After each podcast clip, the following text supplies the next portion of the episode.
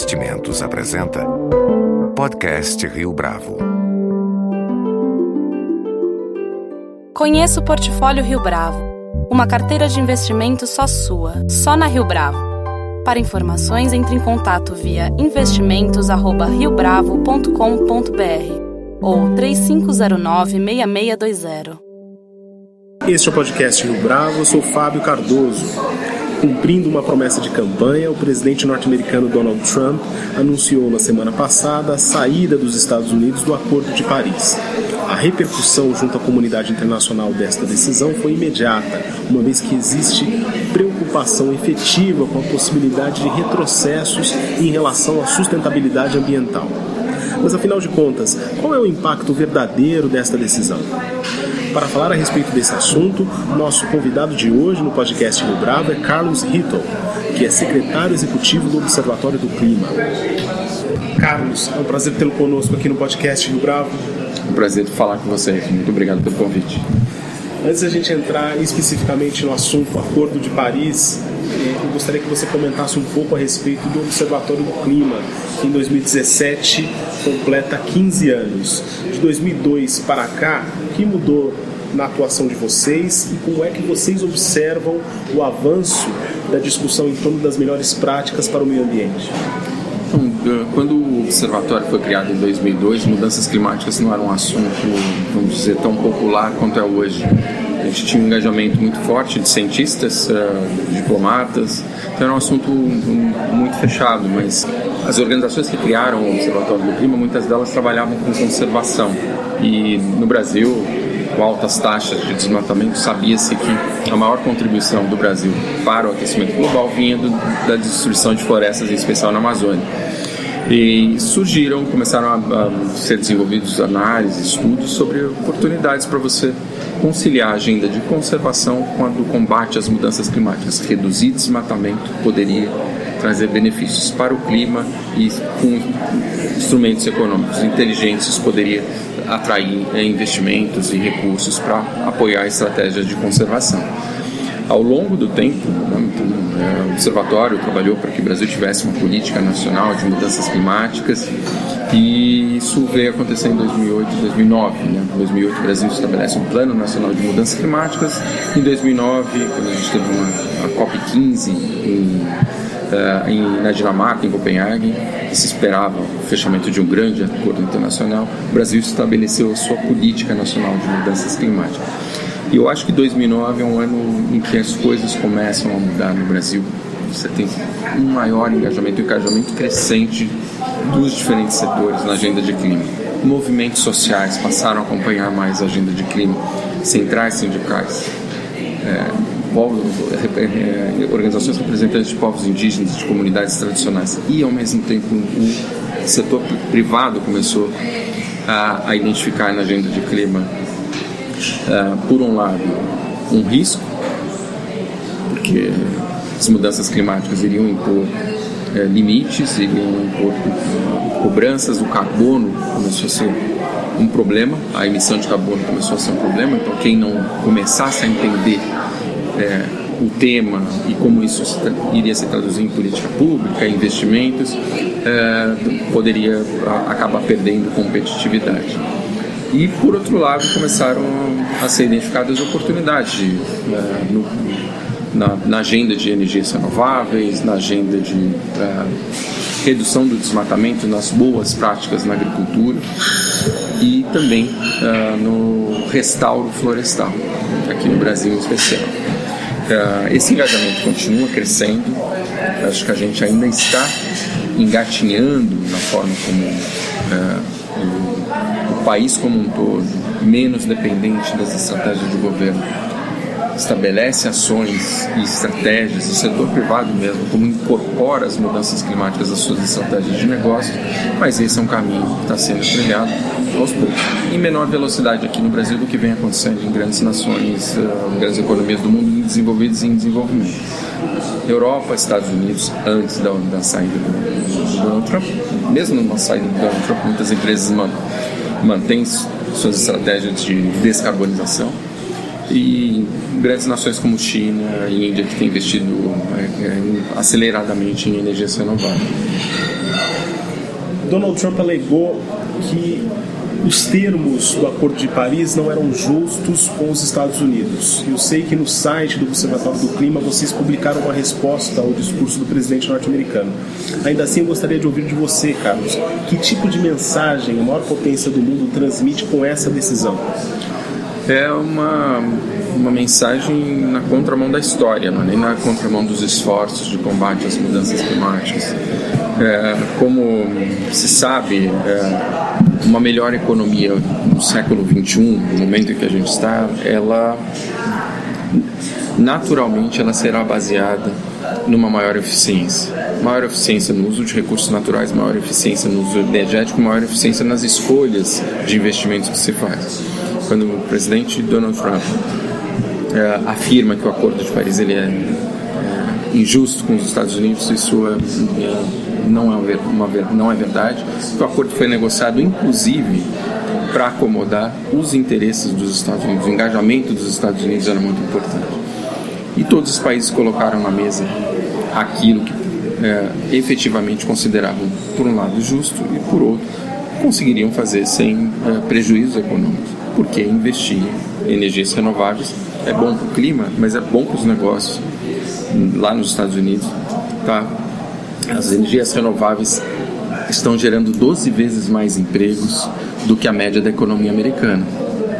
E, então é uma mensagem na contramão da história e, e, e passa para para as grandes nações do mundo, né? no momento em que a gente precisa aumentar o nível de ambição climática, um, uma mensagem de, de, passos atrás que a gente não tem tempo para aceitar quais são os impactos dessa decisão a curto e médio prazo no contexto internacional? Dito de outra maneira, o acordo fica mais fraco? O acordo em si não, mas uh, a, o acordo ele é, é inegociável, é um acordo que ele levou na prática 20 anos para ser fechado. Convenção de Clima aprovada uh, na Rio 92, no Brasil, ela começa a sua negociação em 1995 e em 2015, 20 anos depois, é que a gente fecha finalmente um grande acordo global. Uma negociação dura, extensa, levou anos e a resposta de todos os países imediatamente após o anúncio da saída do, do presidente Trump foi muito forte, uma mensagem de, de engajamento, engajamento crescente. O que fica mais difícil, de fato, é a gente fechar a conta do clima. É, com as metas de Paris, a gente já está com um, um gap, né, uma lacuna de ambição climática que é mais ou menos metade do esforço que é necessário fazer para que a gente limite o aquecimento global no mínimo é, a, a, bem abaixo dos 2 graus e se possível um grau e meio. É, as emissões globais seguindo-se no melhor cenário de, atingimento de todas as metas de todos os países, mesmo aquelas condicionadas a financiamento climático, nos levariam a uma trajetória de aquecimento global até o final desse século de 3 graus Celsius. Isso é o dobro de um grau meio, objetivo ótimo do Acordo de Paris. Então, os Estados Unidos desacelerando a situação climática, não só com a saída, muito mais com a saída. O presidente Trump não esteve no Acordo de Paris e logo de início já começou a estabelecer desregulação de controle de emissões de termoelétricas, de padrões de, é, de eficiência de combustíveis, emissões de, de, outros gases de efeito estufa que não o gás carbônico como metano. Isso naturalmente já vai levar aos Estados Unidos a uma trajetória de emissões maior do que aquela prevista dentro do Acordo de Paris. É, a, a, além da, da gente ter necessidade então de compensar com esforços de outras nações, mais ação climática, aceleração das reduções de emissões. Um outro problema é a, a lacuna de financiamento climático. Os Estados Unidos, de início, né, já, já deixam de colocar na mesa 2 bilhões dos 3 bilhões prometidos para o Fundo Verde de Clima, para o Green Climate Fund. Uh, o que foi feito pelo presidente Obama foram dois depósitos de 500 milhões, 1 bilhão de dólares. Esses 2 bilhões vão fazer falta porque eles representam mais ou menos 20% de todas as promessas para o Green Climate Fund até hoje. E esse recurso é fundamental para as nações que não têm qualquer responsabilidade sobre o, o problema do, do, aquecimento global e que enfrentam, por serem nações pequenas, nações pobres, um desafio enorme de lidar com os impactos das mudanças climáticas no presente. E esse é um impacto muito importante do financiamento porque muitos países em desenvolvimento vão depender disso, não apenas para suas estratégias de adaptação, mas para implementar as ações que permitiriam a eles cumprir com as suas metas de redução de emissão ou de limites de emissões, especialmente os países mais pobres e muito é, menos desenvolvidos do mundo. Quando o Acordo de Paris foi costurado definitivamente aí em 2015, o protagonismo dos Estados Unidos foi surpreendente, sobretudo quando se observa o histórico controverso em outras decisões do clima. Ah, agora que a administração Trump decidiu abrir mão do Acordo de Paris, existe alguma liderança política neste momento à altura para segurar esse bastão daqui em diante? Então, mesmo antes da eleição do presidente Donald Trump, o presidente chinês Xi Jinping disse que na, num vácuo de, eh, de ação climática ou de investimentos em tecnologias limpas nos Estados Unidos, a China iria se aproveitar eh, das oportunidades e investir e aumentar os seus negócios. Eh, os investimentos chineses em, em todo o planeta são de uma escala extraordinária. Né? A gente está falando de trilhões de dólares. Uh, e eles vão ocupar essa lacuna. Uh, na velocidade né, e compensando aquilo que os Estados Unidos deixaram de fazer, uh, muito provavelmente sim. Isso é o suficiente para dizer que a gente está tranquilo em relação à conta do clima? Não.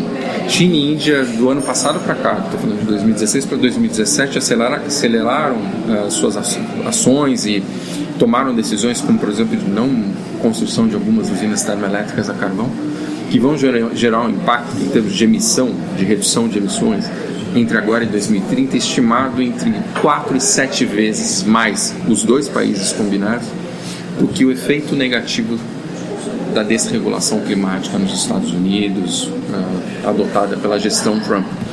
Mas isso ainda é pouco. É, é uma liderança, vai ser determinante, uh, junto com uh, uma afirmação muito forte de países como Alemanha, França e a própria União Europeia, acho que são os dois grandes atores que vão levar a agenda adiante. Mas é necessário que mais gente se manifeste, mais gente se engaje entre, entre esses países. Seria fundamental que o Brasil também identificasse na aceleração climática uh, oportunidades para, inclusive, sair mais rápido da crise econômica, mas infelizmente não é isso que a gente está vendo no momento. A gente vai voltar a falar do Brasil daqui a pouco, só queria retomar um, um argumento que eh, você apresentou na primeira resposta a respeito da quantidade de empregos que os Estados Unidos têm perdido com o acordo do clima. Por que, que é, essa posição, na verdade, é, é, esse argumento do presidente Donald Trump está equivocado? Ah, os Estados Unidos eles perderam, fecharam de 2010 para cá mais de 200 usinas termoelétricas a carvão. Nenhuma delas fechou por causa da regulação climática. Elas fecharam por perda de competitividade, pelo custo da energia menos competitivo em relação ao gás natural, que teve uma expansão muito forte nos Estados Unidos nos últimos anos, e pelo uh, preço decrescente e aumento da competitividade das energias renováveis. Hoje, o setor de renováveis gera muito mais emprego que o setor de carvão. Mais novos empregos e na cadeia como um todo também é, gera mais empregos, tem mais, há mais empregos uh, no setor de renováveis que hoje no setor de carvão dos Estados Unidos.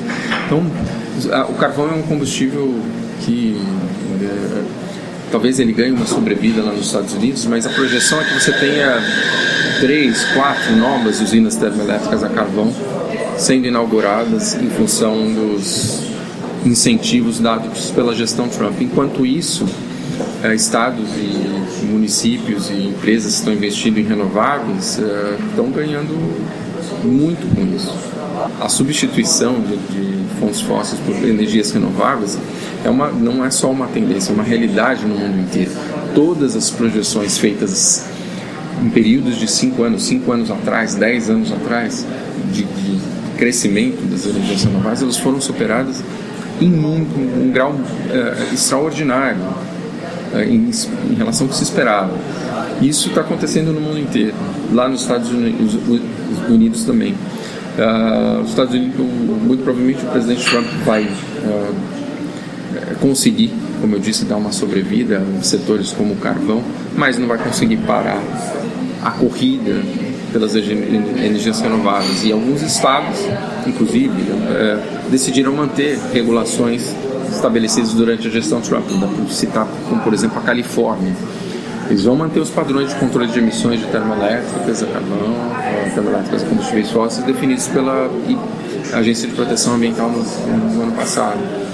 Isso é uma indicação que você tem um, um, um, contraponto forte. E a manifestação de pelo menos nove governadores que vão manter os compromissos proporcionais uh, dentro do que os Estados Unidos fariam no Acordo de Paris e de mais de uma centena de municípios demonstra que existe, uh, digamos, o presidente Trump não, não, vai fazer um grande estrago, vai haver retrocesso, mas isso, mesmo dentro dos Estados Unidos, uh, aqueles que veem o discurso dele uh, em verdades, uh, em relação especificamente a empregos e à economia, vão continuar investindo. Não vai ser suficiente para para evitar grandes problemas e, e retrocessos e, e maiores emissões lá nos Estados Unidos mas vai ser importante porque vai uh, ajudar a levar a agenda de clima adiante também dentro dos Estados Unidos a propósito dessas discussões que acontecem no contexto internacional, como é que o Brasil tem se posicionado a esse respeito? no último dia 5 de junho, houve uma manifestação por parte do ministro do Meio Ambiente em torno. Tom favorável ao Acordo de Paris.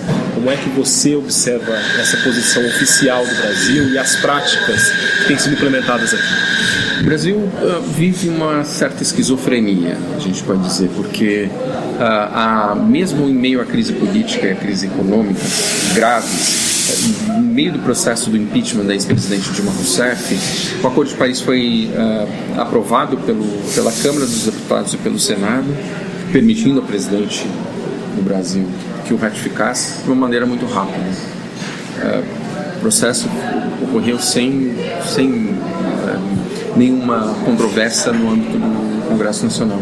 E o presidente Temer um dos seus primeiros atos, quando assume definitivamente a presidência, como presidente de fato uh, e não vice-presidente em exercício, ele, ele, ele vai para uma reunião do G20, onde o tema de mudanças climáticas ainda uh, no momento em que o presidente dos Estados Unidos era Barack Obama, foi muito forte. Ele volta para o Brasil, um dos seus primeiros atos foi a ratificação do acordo. Precisava de uma notícia boa, foi uma notícia positiva, muito fácil, ele ratificou. Uh, alguns dos seus ministros, como ministro de Meio Ambiente, ministro de Relações Exteriores, então o atual senador José Serra, eles colocaram mudanças climáticas como algumas das suas uh, prioridades. E se engajaram de fato. São esses dois ministérios que tentam levar essa agenda adiante de fato. O Ministério do Meio Ambiente, por um lado, tentando discutir a implementação dos compromissos do Brasil, da sua chamada contribuição nacionalmente determinada, uh, enfrentando desafios enormes como o aumento do desmatamento, a carência de recursos para enfrentar o desmatamento mais fiscalização e tentando se contrapor a, a tentativas de enfraquecimento da legislação ambiental. E por outro lado, o Ministério de Relações Exteriores engajado efetivamente na implementação do Acordo de Paris.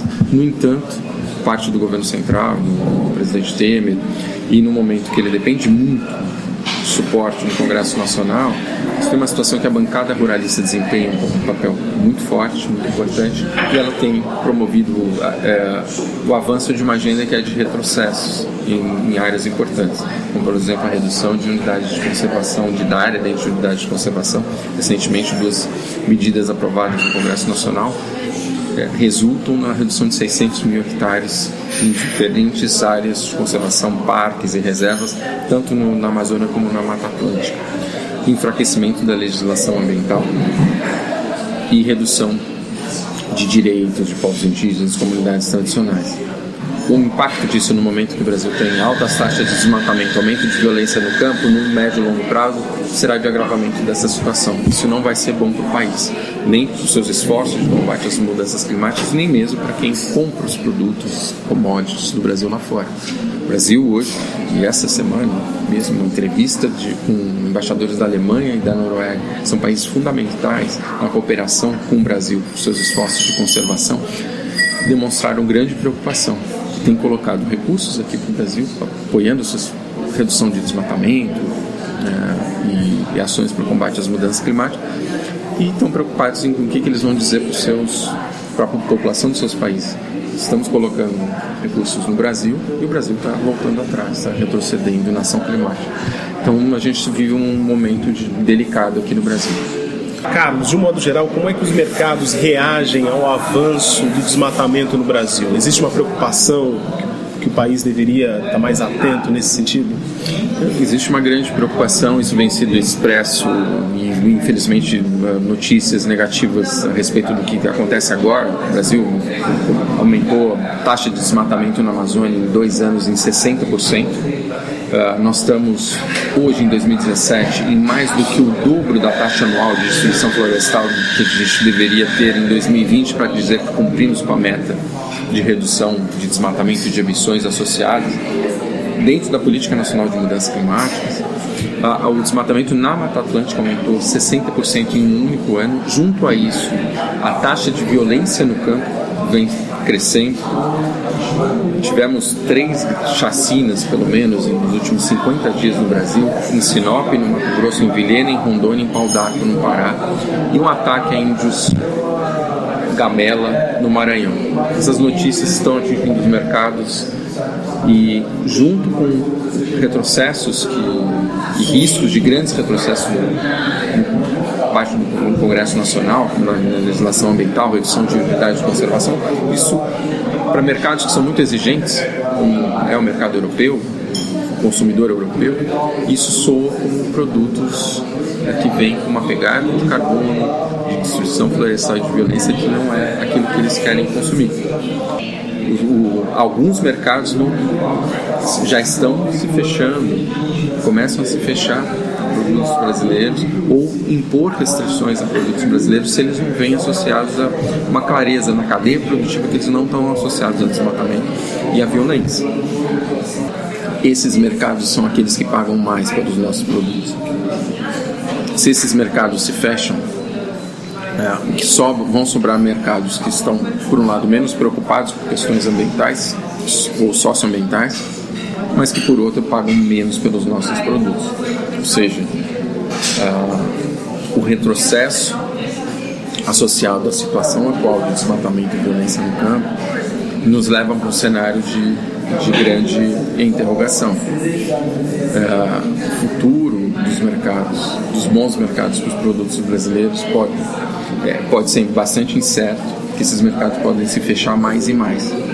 E os competidores do Brasil, aqueles que competem com o Brasil, por exemplo, no mercado de commodities dos Estados Unidos, por exemplo, vão se beneficiar se restrições por causa dos retrocessos, por causa da situação de desmatamento e, e violência no campo, não mudar.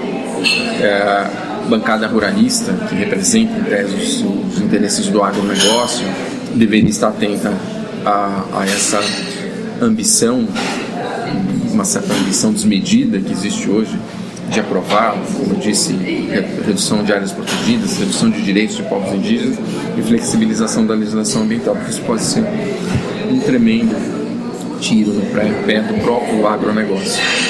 Se o cenário no, no, no presente não é positivo e no médio e longo prazo tende a piorar, os mercados não vão estar satisfeitos e isso vai acabar tendo repercussão negativa para os nossos produtos por um setor que é extremamente importante da nossa economia, que é o agronegócio. E ainda para 2017, no próximo semestre, quais iniciativas o Observatório do Clima pretende é, se envolver, pretende cobrar, pretende colocar em prática?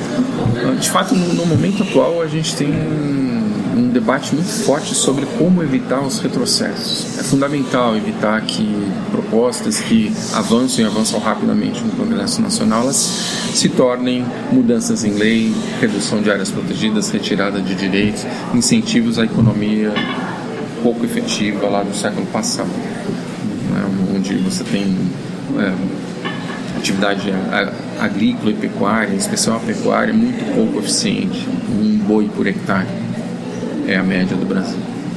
É, isso não se sustenta, só se justifica porque o Brasil é, é, é muito frágil no, no, law enforcement, na cobrança pela, pela pelo cumprimento daquilo que está na lei, inclusive as nossas próprias metas de clima que fazem parte do arcabouço jurídico nacional. Então, o, o, a, a evitar retrocessos é, é, é o primeiro passo. O segundo é discutir de fato como o Brasil cumpre com seus compromissos no âmbito do Acordo de Paris é introduzir o tema de mudanças climáticas como parte central da nossa agenda de desenvolvimento. Isso ainda não acontece. É, mudanças climáticas ainda encarada muitas vezes, e até mesmo pelo próprio presidente Temer, no seu discurso, quando ratificou o Acordo de Paris, trata como uma agenda de meio ambiente. É, e não é. É uma agenda de desenvolvimento e é o tema mais importante, é um dos maiores desafios o desenvolvimento de todas as nações. Transformar isso na nossa agenda de desenvolvimento, transformar nossa estratégia de implementação da contribuição nacionalmente determinada do Brasil, as metas do Brasil dentro do Acordo de Paris, como o nosso plano de desenvolvimento de longo prazo, é o caminho que a gente pretende trilhar.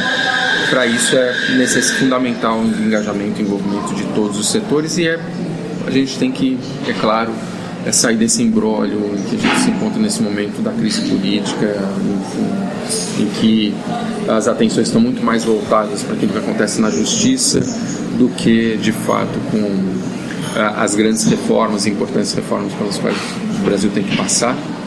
E é que reformas essas que poderiam, inclusive, já trazer o tema de mudanças climáticas para os ajustes que nós temos que fazer na nossa, nossa economia e no caminho que a gente tem que trilhar à frente. Carlos Ritol, muito obrigado pela sua entrevista, pela sua participação aqui no podcast Rio Bravo. Muito obrigado, foi um prazer conversar com vocês e fico à disposição para próximas oportunidades. Com edição e produção de Leonardo Testa, este foi mais um podcast Rio Bravo. Você pode comentar essa entrevista no SoundCloud, no iTunes ou no Facebook da Rio Bravo.